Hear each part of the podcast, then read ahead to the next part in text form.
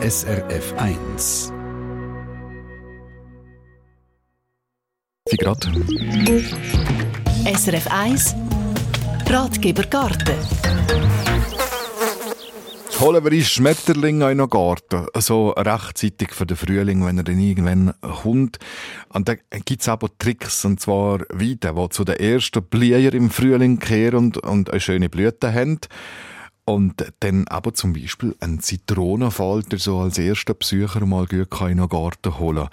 Jetzt habe ich Silvia Meister in der Leitung, sie ist, ist Gartenexpertin. Wenn ich ähm, Silvia an die Weide denke, dann kommt man natürlich so die, die silbrige, wir sagen dann Katze nicht, so die, die an den Zweigen, so die kleinen Fellknäuel, was da so hat, ähm, die kehren ja zu diesen besonders frühen blühenden Weiden, gell?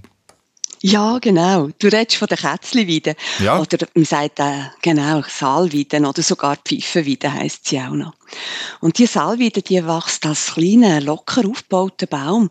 Und das gibt eben ganz ergebigen Hausbaum auch für kleinere Gärten. Und bei uns haben jetzt die letzten warmen Tage sie schon dazu gebracht, dass sie ihre silbrigen, feinen Weidenbüseli vorkommen und, und leuchten. Und von diesen gut 40 einheimischen Weidenarten in der Schweiz ist die Kätzliweide eine der bekanntesten. Mhm. Aber nur ein paar wenige von diesen Weidenarten blühen wirklich so früh, so früh, also schon jetzt, wo sie gleich kommen und dann im März sind.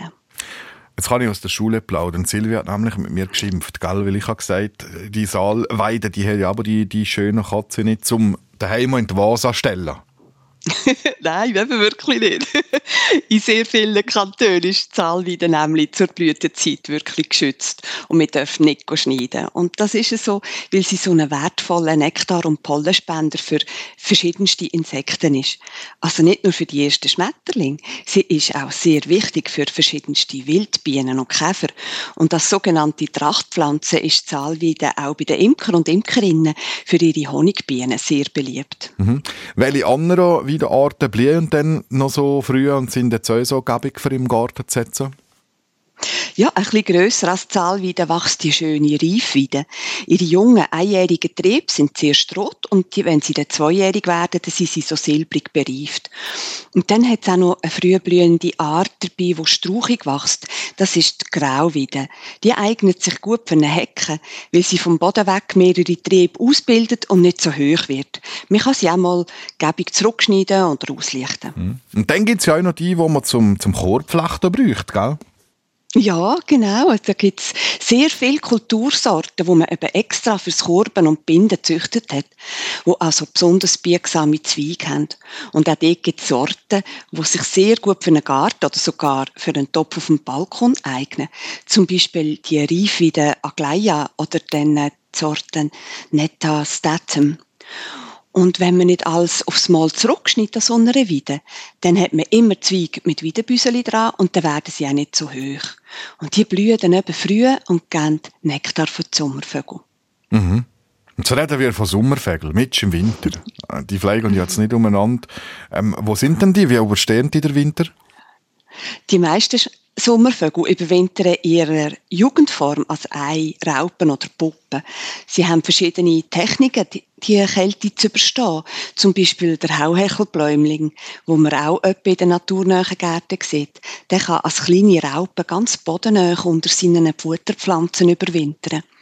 Und da gibt es eben ein paar wenige Tagfalter, wo als ausgewachsenes Insekt oder wie man in der Fachsprache auch sagt, als Imago überwintern. Und da dazu gehören so bekannte Sommervögel wie der Zitronenfalter, der kleine und der grosse Fuchs, das Tagpfauenauge und der Seefalter. Sie überwintern als Falter zum Beispiel in einem immergrünen Efeu an der Hauswand oder in der Spalt von einer Holzbiege oder auch einfach in einem Schopf. Finden. Hm. Das sind dann nicht die ersten Sommervögel, die im Frühling auftauchen und die brauchen natürlich Fütter, wenn sie den ganzen Winter in der Kälte sind. Gegangen. Mm, ja, der süße Nektar ist eben gerade der richtige Energy-Drink, den die Sommervögel brauchen nach der Kältestarre. Und wenn es nach den ersten sonnigen Tagen nochmal kalt wird, dann verkriechen sie sich einfach wieder in ihr Versteck und warten auf die nächsten warmen Tage.